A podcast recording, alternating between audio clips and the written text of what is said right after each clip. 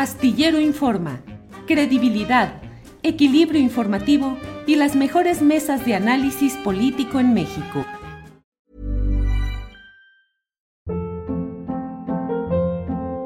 Hold up. What was that? Boring. No flavor. That was as bad as those leftovers you ate all week. Kiki Palmer here, and it's time to say hello to something fresh and guilt-free. Hello Fresh. Jazz up dinner with pecan-crusted chicken or garlic butter shrimp scampi. Now that's music to my mouth. Hello Fresh. Let's get this dinner party started. Discover all the delicious possibilities at hellofresh.com. Hey, it's Ryan Reynolds, and I'm here with Keith, co star of my upcoming film, If, only in theaters, May 17th. Do you want to tell people the big news? All right, I'll do it. Sign up now and you'll get unlimited for $15 a month in six months of Paramount Plus Essential Plan on us. Mintmobile.com slash switch. Upfront payment of $45 equivalent to $15 per month. Unlimited over 40 gigabytes per month. Face lower speeds. Videos at 480p. Active Mint customers by 531.24 get six months of Paramount Plus Essential Plan. Auto renews after six months. Offer ends May 31st, 2024. Separate Paramount Plus registration required. Terms and conditions apply if rated PG. Marcela Turati, buenas tardes. Hola, muy buenas tardes. Gracias, Marcela. Ayer te vimos en una sesión en la cual participó el subsecretario Alejandro Encinas en la Real Embajada de Noruega eh, con representantes de Artículo 19 y periodistas. Eh, ahí hubo pues expresiones acerca de lo que está sucediendo en el tema de periodistas, agresiones, desapariciones, asesinatos de ellos. ¿Cuál es tu percepción de lo que está sucediendo en el país y lo que se está haciendo institucionalmente en este tema. Marcela, por favor. Sí, muchas gracias. Mira, eh, pues una de las preguntas que nos hicieron y de lo que hablamos es el panorama, cómo lo estamos viendo, ¿no? Entonces, eh, parte de lo que decíamos es, estamos sumidos en un continuum de violencia, ¿no? La violencia contra periodistas no es nueva. Tenemos muchos periodistas eh, además de los asesinatos, que es una ola que, pues, que es una tendencia, ¿no? Que no es nuevo, eh, pero que podemos llegar este año a romper récords, porque empezamos ya con siete u ocho, no sé, las organizaciones no se ponen de acuerdo, periodistas asesinados, tenemos 25 periodistas desaparecidos, este, también tenemos un, periodistas de los que no hablamos, pero que están, que fueron torturados o han sido torturados en toda la zona Golfo de México y en varias partes del país. Tenemos muchos desplazados eh, esperando regresar a sus lugares de origen, eh, eh, exiliados y las denuncias vuelven otra vez contra periodistas. Es una tendencia también como alarmante, más el espionaje.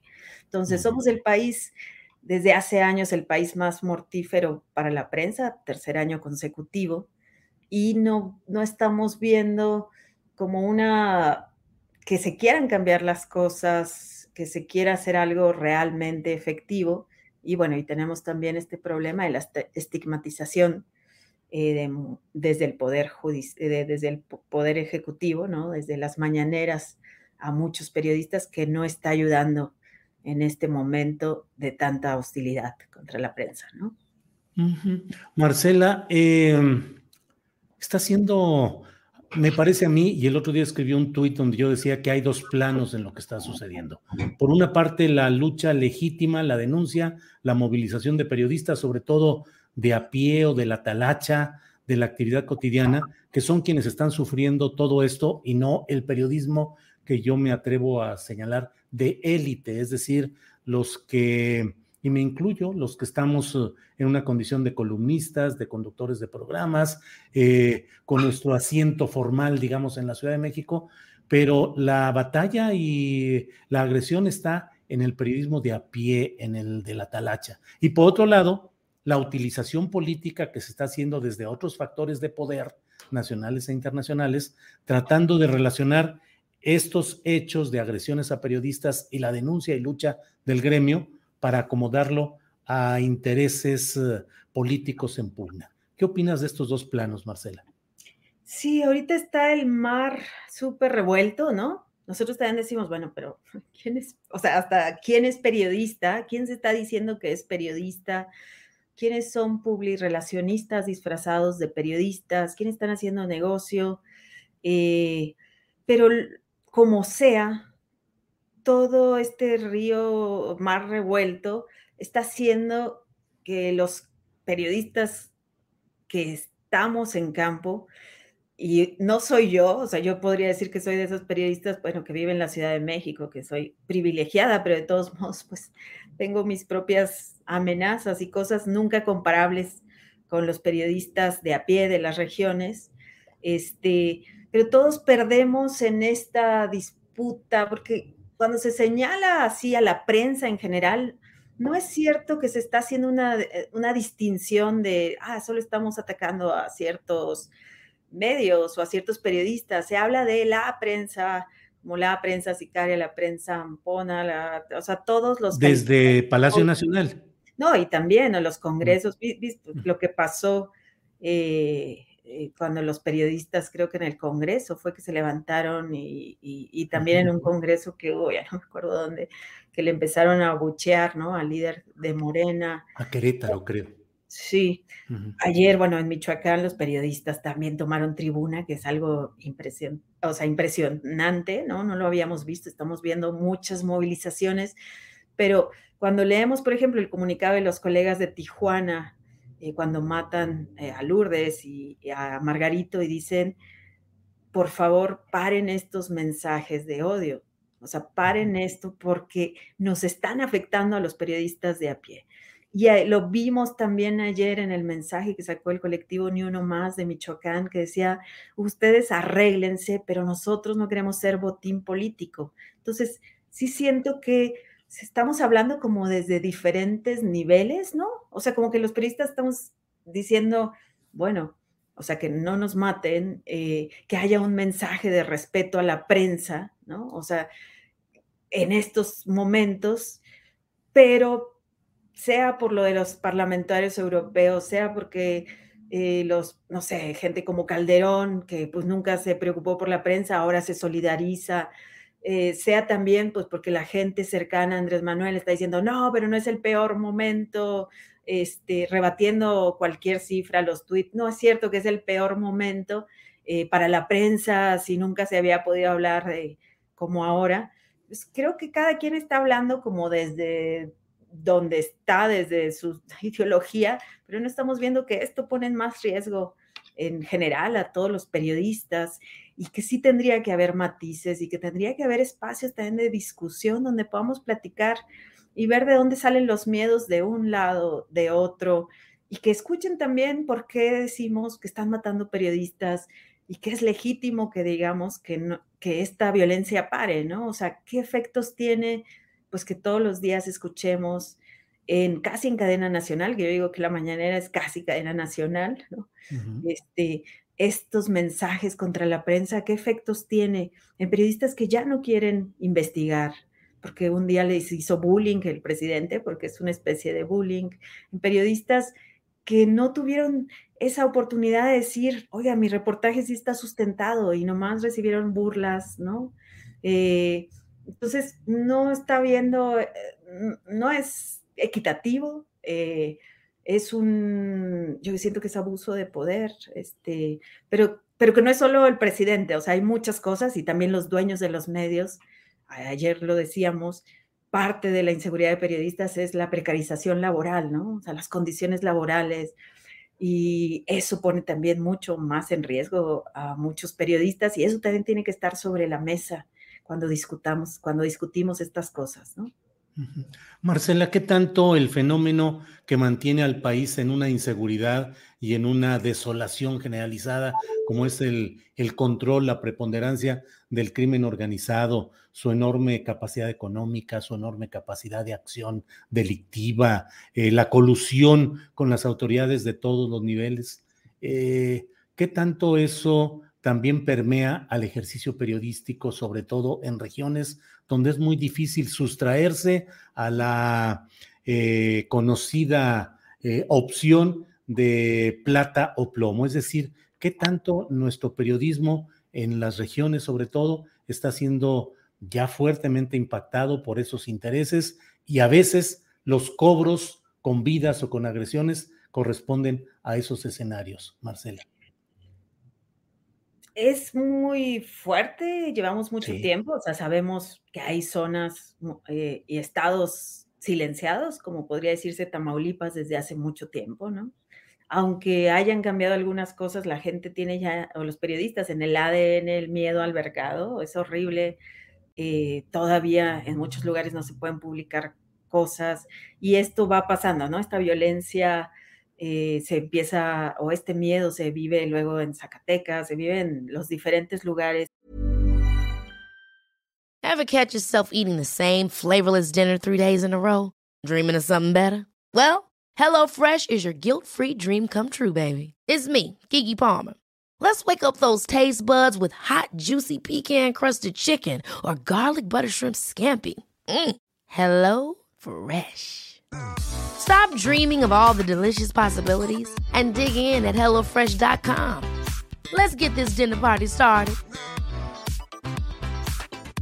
Hey, it's Ryan Reynolds, and I'm here with Keith, co star of my upcoming film, If, only in theaters, May 17th. Do you want to tell people the big news?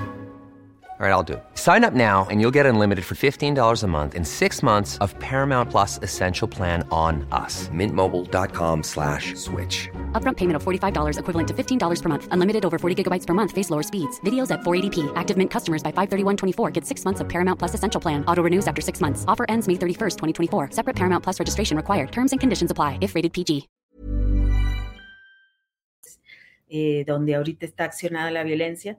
Pero yo no sé si le diría que es la delincuencia organizada, como ha dicho el presidente varias veces, y ayer también lo decía Encinas, de que no hay funcionarios involucrados eh, y que no se puede decir que son crímenes eh, cometidos por funcionarios, por ejemplo, porque todo está muy revuelto y porque no hay investigaciones, ¿no? O sea, me llama la atención que la Fiscalía General de la República o las fiscalías pues no investigan y entonces, ¿por qué tenemos a la Secretaría de Seguridad Pública dándonos los avances cuando deberíamos, o sea, las investigaciones tendrían que ser, eh, bueno, de, esto, de las fiscalías?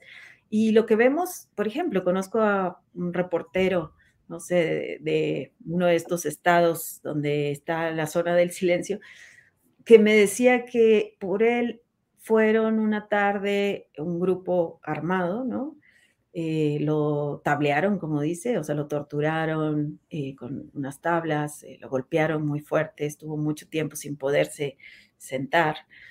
Y cuando lo liberaron, le dijeron que era para que no volviera a hablar del alcalde y no volviera a publicar de la corrupción del alcalde. Entonces, y él decía, bueno, yo sé que son de, ese, en ese entonces eran los Zetas, ¿no? Yo sé que son de los Zetas, pero entonces trabajan para el presidente municipal, ¿no? Y así vemos muchos casos, entonces no podemos separar eh, cuando es funcionario, cuando no. Nos gustaría siempre, o sea, por ejemplo, ahora que dicen esto de, bueno, no son funcionarios, pues no sabemos porque no hay investigación, pero por ejemplo, el último periodista asesinado en Oaxaca, Heber López, él estaba cubriendo este asunto, el megaproyecto de Rompeolas, creo que se llama, y él estaba señalando a la alcaldesa, que era de Morena, y, no entiendo por qué dicen, bueno, es que no están, y es la principal línea de investigación, y agarraron a personas relacionadas con ella. Entonces, no sé, Sabemos, por lo que dicen las organizaciones de prensa, que al menos la mitad de los ataques vienen de funcionarios públicos o de gente política. Entonces, no entiendo por qué ese deslinde y ese decir como somos puros nosotros, cuando pues las cifras están y el propio subsecretario eh, eh, Alejandro Encinas ha reconocido en los discursos esto. Pero bueno, la impunidad es la que mata, ¿no? Y la impunidad es una invitación a seguir eh, asesinando o silenciando a periodistas. Y esto es lo que, en esto sí podríamos decir que son partícipes y que son cómplices las autoridades al no investigar, ¿no? Marcela, ayer estuvo ahí Alejandro Encinas, hizo algunas explicaciones, algunas consideraciones. ¿Qué opinas del mecanismo de protección a periodistas y defensores de derechos humanos y de la actuación, no digo en lo personal de Alejandro Encinas, que al menos a mí me merece respeto como un funcionario, me parece congruente y con una clarísima historia de lucha social, pero en el ejercicio específico a veces me parece que no ha contado ni con los recursos ni con la posibilidad de hacer algo en serio en esta materia. ¿Qué opinas del mecanismo y de esa subsecretaría, Marcela? Sí, Encinas es el lado amable del gobierno, es la puerta de entrada para ciertos eh, cambios, cosas como en desapariciones, como lo de Ayotzinapa, pues el mecanismo en sí es el que da la cara para todos los asuntos de derechos humanos, pero la cara que da que es un, pues que es alguien, la verdad es que sí es querido, ¿no? Es alguien eh, en el que la gente confía, no significa que él tenga en realidad ese poder o esa capacidad para hacer las cosas que se requieren. Él ha dicho muchas veces pues, que el gran problema es la justicia, ¿no? Y ahí es la Fiscalía General de la República la que tendría, y no nomás de la República, las estatales, pues las que tendrían que, hacer algo distinto, pero bueno, a él le toca el mecanismo. El mecanismo debería de proteger y prevenir, a él no le toca investigar los crímenes, pero él mismo ha dicho eh, que está rebasado, que se había planteado un mecanismo pues como algo paliativo por un tiempo, pero ahorita en este sexenio se duplicó, ¿no? En casos que podía eh, atender y que se requiere reformarlo. Entonces, para eso están haciendo unos diálogos, que ayer, por cierto, estuvieron los diálogos en Nayarit y hubo una protesta de periodistas. Por eso digo que estamos viendo cosas inéditas, porque la y no nomás con periodistas, yo creo que también con movimientos sociales y desapariciones, eh, las familias de desaparecidos están cada vez más enojados porque siento que la figura de Encinas ha sido como de contención.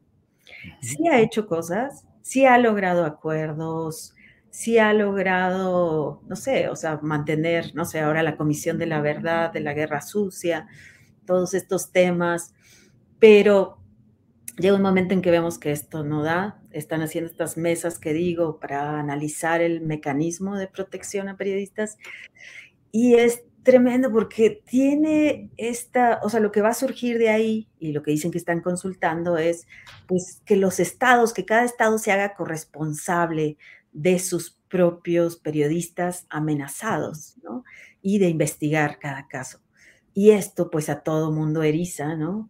Ayer eh, en este evento, pues había varios periodistas desplazados, gente que, la que les mataron a sus familias, varios con botón de pánico, varios, o sea, en el mecanismo, y todo el mundo empezó ahí a gritar que no querían, que no confían. Los de Guerrero no saben cómo regresar a Guerrero, llevan años, no sé, muchos periodistas de Iguala en diferentes partes del país, o sea, no se sabe cómo se les va a reubicar, pero dicen es que allá están mis captores, pero bueno, de ciencias, pues es que también el mecanismo federal tampoco no es la panacea, ¿no?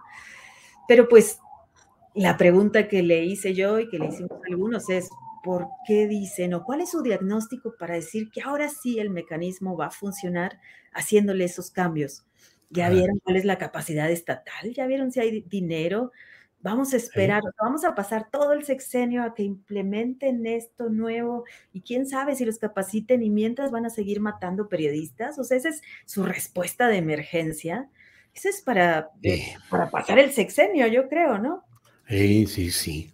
Pues Marcela Turati, muchas gracias. Sabes el reconocimiento que te tenemos muchos periodistas, a tu voz, a tu presencia, a tus trabajos. Eh, y no tengo más que agradecerte el que nos hayas dado la oportunidad de tener pues tu punto de vista en general y a partir de la reunión de ayer y bueno, pues agradecerte a reserva de lo que desees agregar, Marcela. Sí, muchas gracias. Pues ayer planteé que necesitamos hacer algo extraordinario y lo que creo que podríamos empezar a analizar es si podemos un panel de expertos independientes hacer peritajes para ver cómo se ha investigado eh, los asesinatos de los colegas, o pensar en un GIEI para periodistas, un grupo internacional de expertos independientes que venga, que revise lo que se ha hecho, eh, o una comisión de la verdad. Yo ya no veo que del gobierno en sí, aquí, con las capacidades, con los recursos y con la voluntad que no hemos terminado de ver, eh, se pueda hacer algo. Entonces, pues pienso que tenemos que pensar en medidas extraordinarias y empezar a debatir eh, otras formas. y Encinas fue bien interesante porque al final agregó, vamos a empezar a meternos a ver este asunto de la precarización laboral. O sea, que va a empezar a ver las empresas cómo están tratando, no sé, cómo están pagando sus periodistas, a ver esto en qué detona. Eh, es interesante también, pero bueno, a ver si, si por fin eh, vemos, no sé, no sé si la salida del túnel, pero por lo menos que no sigan matando a más periodistas. Marcela, pues eh, muchas gracias y seguiremos atentos a este tema. Por esta ocasión te agradezco gracias y tu presencia. Gracias. Hasta luego, Marcela. Gracias. Hi, I'm Daniel, founder of Pretty Litter. Did you know cats tend to hide symptoms of sickness and pain? I learned this the hard way after losing my cat, Gingy. So I created Pretty Litter, a health monitoring litter that helps detect early signs of illness by changing colors, saving you money and potentially your cat's life. Pretty Litter is veterinarian developed, and it's the easiest way to keep tabs on your fur baby's health right at home. Go to prettylitter.com and use code ACAST for 20% off your first order and a free cat toy. Terms and conditions apply. See site for details. Ever catch yourself eating the same flavorless dinner three days in a row? Dreaming of something better? Well, HelloFresh is your guilt free dream come true, baby. It's me, Gigi Palmer. Let's wake up those taste buds with hot, juicy pecan crusted chicken or garlic butter shrimp scampi. Mm. Hello Fresh. Stop dreaming of all the delicious possibilities and dig in at HelloFresh.com. Let's get this dinner party started.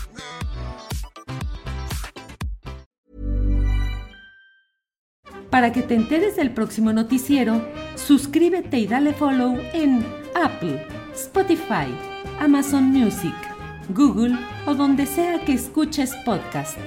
Te invitamos a visitar nuestra página julioastillero.com.